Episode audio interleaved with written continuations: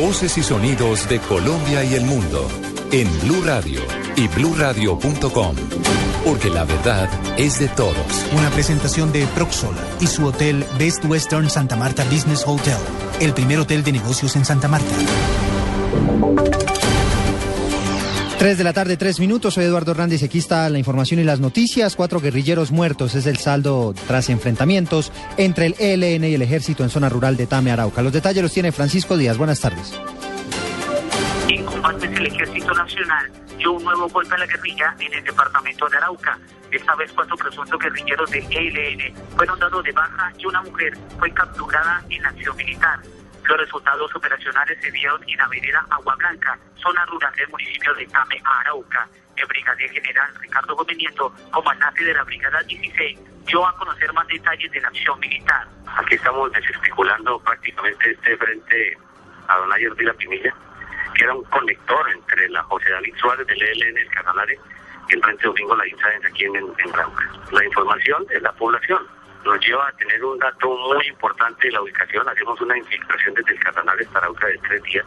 Eh, la tropa no fue detectada y les caímos a la madriguera. La mujer capturada fue trasladada hasta el Hospital San José de Yopal, donde es atendida por una herida producida en el combate. El material de guerra incautado fue dejado a disposición de las autoridades competentes. Desde Arauca informó Francisco Díaz, Blue Radio.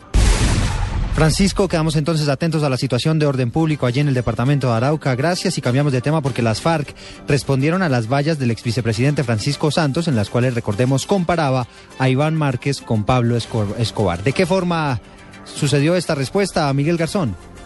Con una imagen en la que se ve al ex vicepresidente Francisco Santos y al ex jefe paramilitar Salvatore Mancuso y con la pregunta, adivinen quién pidió crear los escuadrones de la muerte en Bogotá, las FARC le respondieron a Santos por las vallas que ha ubicado en diferentes zonas del país, donde compara al jefe guerrillero Iván Márquez con Pablo Escobar, preguntando quién asesinó más policías. Por su parte, el ex vicepresidente dio a conocer la segunda edición de sus pancartas. En esta ocasión se pregunta quién no podrá llegar al Congreso porque lo asesinaron las FARC, y aparece la imagen del mismo Iván Márquez junto a Diego Turbay Cote, asesinado por las FARC en el año 2000. En un comunicado de las FARC, el propio Iván Márquez le respondió a Santos y le llamó al vicepresidente de los escuadrones de la muerte y le pide, abro comillas, que se vaya al carajo con sus vallas. Miguel Garzón, Blue Radio.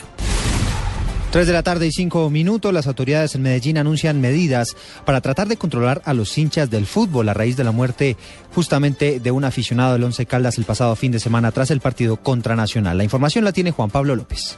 Las medidas fueron adoptadas por la alcaldía de Medellín luego de los desmanes protagonizados por hinchas de Once Caldas y el Atlético Nacional el pasado lunes, en el que resultaron ocho personas heridas. Y también en otro hecho aislado resultó un hincha del Once Caldas muerto cuando fue atacado el bus en donde se movilizaban en el municipio de Itagüí. La medida más drástica es que se cierran las fronteras para los hinchas de equipos visitantes. No se permitirán en el área metropolitana de Medellín caravanas de hinchas de equipos visitantes durante el resto del año 2013. De la misma forma se prohíbe la entrada de menores de 18 años a las tribunas populares norte y sur del estadio Atanasio Girardot y se sanciona al Atlético Nacional con una fecha sin público, sin espectadores en su estadio. Esta fecha se cumpliría el eh, próximo fin de semana en el partido que tiene en contra del Deportivo Pasto. El presidente del Atlético Nacional rechazó las medidas y dijo que la investigación está en curso sobre la muerte del hincha del Once Caldas. Dijo que no hay ningún indicio de que esta muerte tenga que ver con el espectáculo deportivo. La polémica está abierta y el Atlético Va a apelar la decisión en las próximas horas. Información desde Medellín, Juan Pablo López, Blue Radio. 3 de la tarde y 7 minutos, Juan Pablo, gracias. Y a propósito de la celebración del Día del Profesor, un estudio de la Universidad de La Sabana no deja bien parados a los maestros de preescolar y primaria. La información la tiene Jennifer Montoya.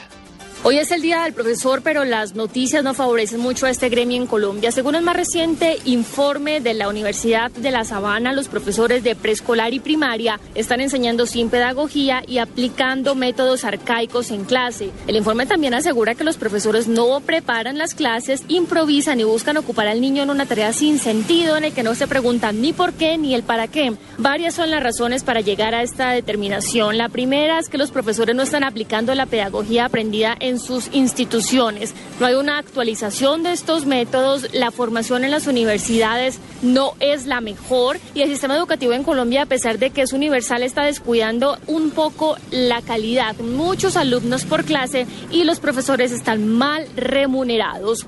Jennifer Montoya, Blue Radio. Noticias contra reloj en Blue Radio.